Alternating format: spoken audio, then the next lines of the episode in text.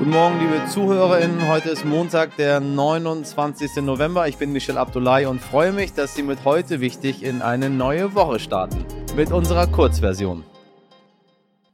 Zuerst für Sie das Wichtigste in aller Kürze. Nach dem Bund steht nun auch im Land Berlin der Koalitionsvertrag. SPD, Grüne und Linke einigten sich. Heute soll das Papier vorgestellt werden. Das teilte die künftige regierende Bürgermeisterin Franziska Giffey mit. Bundespräsident Frank-Walter Steinmeier wendet sich mit einem Appell an die Menschen in Deutschland. In der Bild am Sonntag sagte er, halten wir uns an die Regeln, reduzieren wir noch einmal unsere Kontakte. Steinmeier schlägt Alarm auch beim Blick auf die Inzidenz. Sie beträgt bundesweit 446,7. Wow.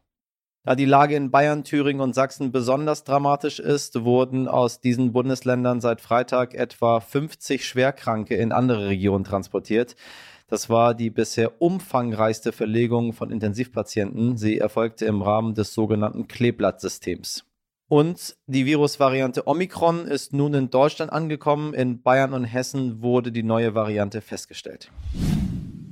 Außerdem diese Woche wichtig, am Montag beraten 194 Mitglieder der Weltgesundheitsorganisation darüber, wie man sich in Zukunft besser auf eine Gesundheitskatastrophe wie bei Covid-19 besser vorbereiten könne. Am Dienstag treffen sich die NATO-Außenminister erstmals nach Ende des Militäreinsatzes in Afghanistan und der Machtübernahme der Taliban, um über das Debakel zu sprechen. Am Mittwoch ist es genau ein Jahr her, dass BioNTech die Zulassung für ihren Corona-Impfstoff beantragt hat echt erschreckend, wenn man bedenkt, dass die Situation jetzt im Grunde noch dramatischer ist als vor einem Jahr und wir wieder vor einem Lockdown stehen.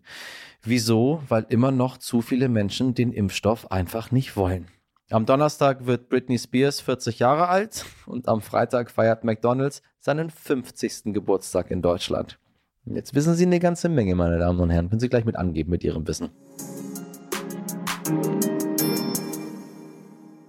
Der Koalitionsvertrag steht, die ersten Ministerposten sind besetzt und am allerwichtigsten, wir haben einen neuen Bundeskanzler. In einer Woche soll Olaf Scholz vereidigt werden und jetzt mal ganz ehrlich, wer hätte das gedacht? Olaf Scholz hätte das gedacht. Ja, in der SPD lange belächelt, gescheitert im Kampf um den Parteivorsitz, blamiert durch den völlig eskalierten G20-Gipfel in Hamburg, in Verruf gebracht durch die Cum-Ex und die Wirecard-Affären und dann auf einmal wird er Kanzler.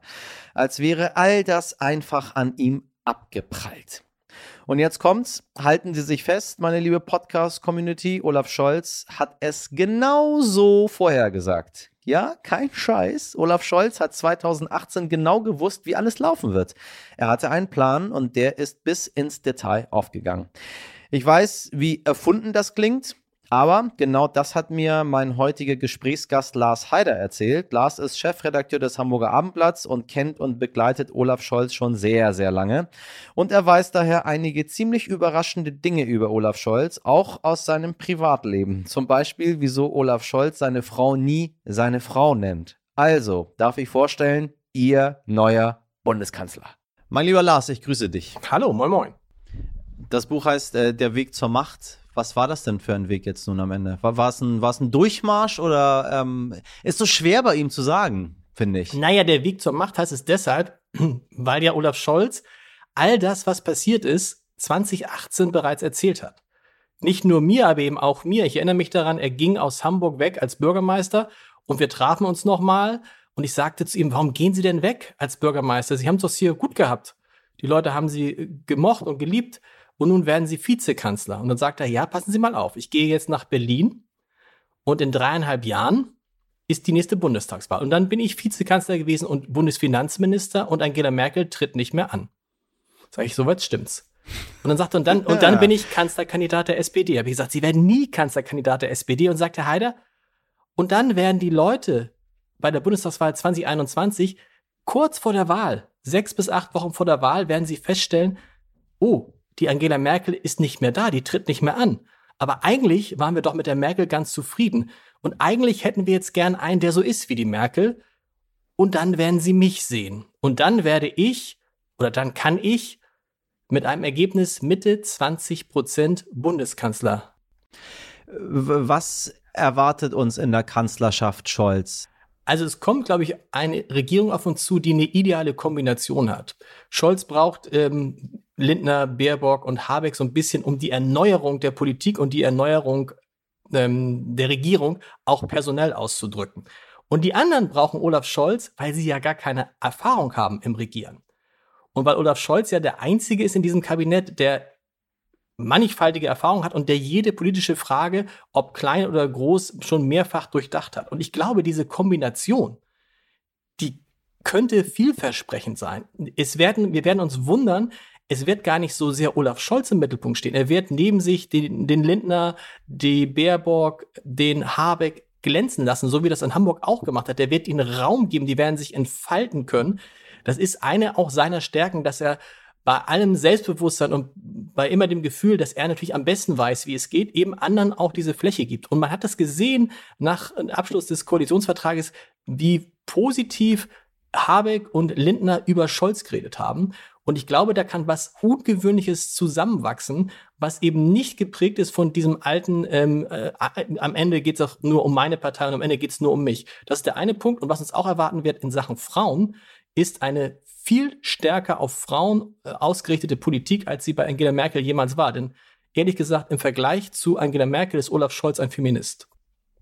Was hast du denn über ihn herausgefunden, was man so nicht über ihn weiß? Also wir kennen ihn als äh, unseren ehemaligen Bürgermeister in Hamburg und jetzt als, als Bundeskanzler der Bundesrepublik. Aber so dazwischen ist bei ihm nicht viel. So, ähm, äh, wir kennen seine Frau und dann war's das damit. Und er wohnt in Potsdam. That's er wohnt it. jetzt in Potsdam. Er hat natürlich lange, er hat lange in, in Hamburg-Altona gewohnt. Da hat er auch noch eine Mietwohnung. Auch das ist interessant, die er behält, die jetzt natürlich genauso geschützt werden muss wie die Wohnung in Potsdam. Das ist auch eine Kanzlerwohnung. Ähm, wenn du jetzt so auf Hobbys und so anspielst, da gibt es natürlich gar nicht so viel. Das Leben des Olaf Scholz ordnet sich der Politik unter. Und wenn er dann mal Zeit hat, abends was zu lesen, dann liest er politische Bücher oder Bücher, die sich mit Themen beschäftigen, die sich mit, seinem, äh, mit seiner Arbeit beschäftigen. Ähm, er kocht ganz gern, er wandert ganz gern. Er macht ja seit seinem 40. Lebensjahr Sport, weil seine Frau zu ihm gesagt hat, Olaf, du musst mal Sport machen, guck dich mal an und er es damals nicht geschafft hat, mehr in einem kleinen Park in Eppendorf so eine halbe Runde zu laufen. Also er macht äh, viel Sport, finde ich für, einen für einen Spitzenpolitiker, nämlich dreimal die Woche, joggt vor allem, wenn es geht, rudert er. Er hat im März aufgehört, das fand ich interessant, Alkohol zu trinken und im Wesentlichen Zucker zu sich zu nehmen. Also hat fast sich Zucker, mehr oder weniger zuckerfrei ernährt. Hintergrund war, dass er halt alles dieser Kandidatur untergeordnet hat und wusste, es kommt jetzt darauf an, dass ich fit bin, sowohl körperlich als auch ähm, geistig. Was interessant ist, ist das Verhältnis zu äh, seiner Frau Britta Ernst, allein deshalb schon, weil Olaf Scholz nicht von seiner Frau spricht, wenn dir das mal aufgefallen ist, sondern wenn er von seiner Frau spricht, sagt er Britta Ernst.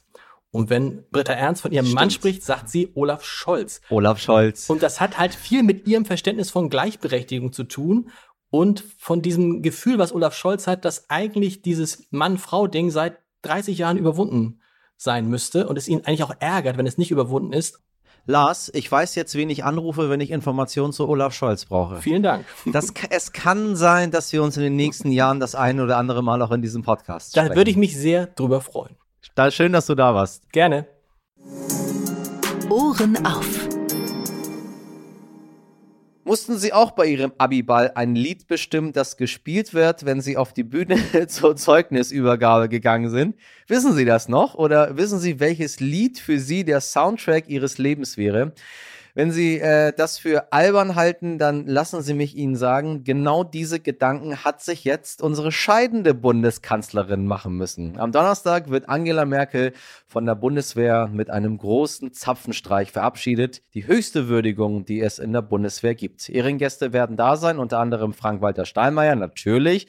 Ein feierlicher Aufmarsch von SoldatInnen wird vorgeführt. Fackeln, die dürfen nicht fehlen, meine Damen und Herren. Das Musikchor der Bundeswehr spielt die Nationalhymne und ein paar Lieder, die Angela Merkel sich wünschen darf. Und was glauben Sie, hat Angela Merkel sich da ausgesucht? Raten Sie mal. Äh, falsch.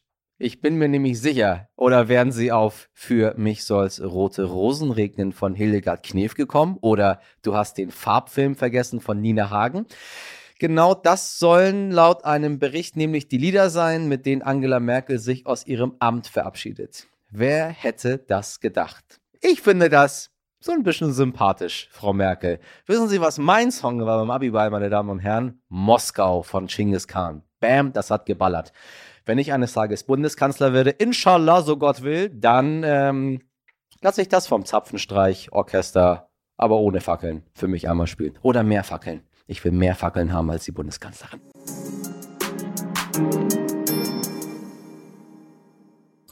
Auch wir verabschieden uns zumindest für heute. Das hier war die Kurzversion von heute wichtig und ich möchte Ihnen dringend raten, wenn Sie noch mehr über Olaf Scholz und sein Privatleben hören möchten, dann schauen Sie doch mal in unsere Langversion. Lohnt sich. Ansonsten schreiben Sie uns gerne, was Ihnen heute wichtig ist, an heute wichtig Ich wünsche Ihnen einen schönen Wochenstart. Machen Sie was draus. Bis morgen, Ihr Michel Abdullahi.